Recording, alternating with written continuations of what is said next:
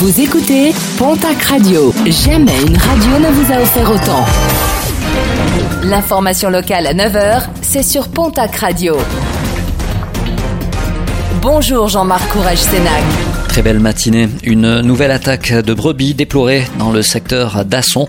Le propriétaire de ces animaux a découvert les cadavres hier matin à l'extérieur des bâtiments agricoles, mais l'attaque aurait débuté à l'intérieur de sa bergerie selon les premières constatations. Il s'agit de la quatrième attaque de ce type depuis le mois de février dans le secteur. Les éleveurs soupçonnent une nouvelle fois le loup hybride d'être l'auteur de cette attaque.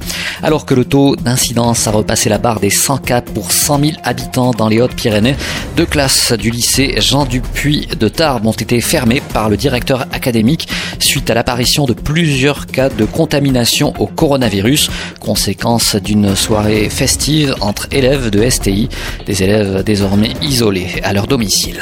En sport, basket du mouvement à l'élan après la défaite de mardi face à Bourg-en-Bresse, l'entraîneur Laurent Villa, reçu par les dirigeants, lui reçu en retour une lettre de dispense d'activité. Il devra décider dans les prochains jours s'il souhaite quitter le club ou intégrer le staff technique pour sauver la saison.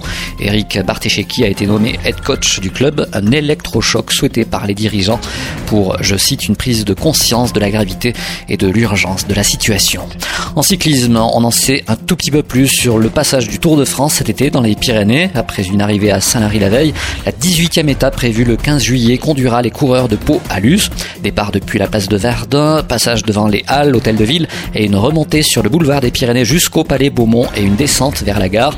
Les coureurs traverseront ensuite Naï, Lourdes, Bagnères, Sainte-Marie de Campan, monter vers le Tourmalet puis arriver à Et puis à la télé, les Pyrénées à l'honneur le 6 avril prochain sur France 2 avec un nouvel épisode de l'émission Nos Terres Inconnues présenté par Raphaël de Casabianca.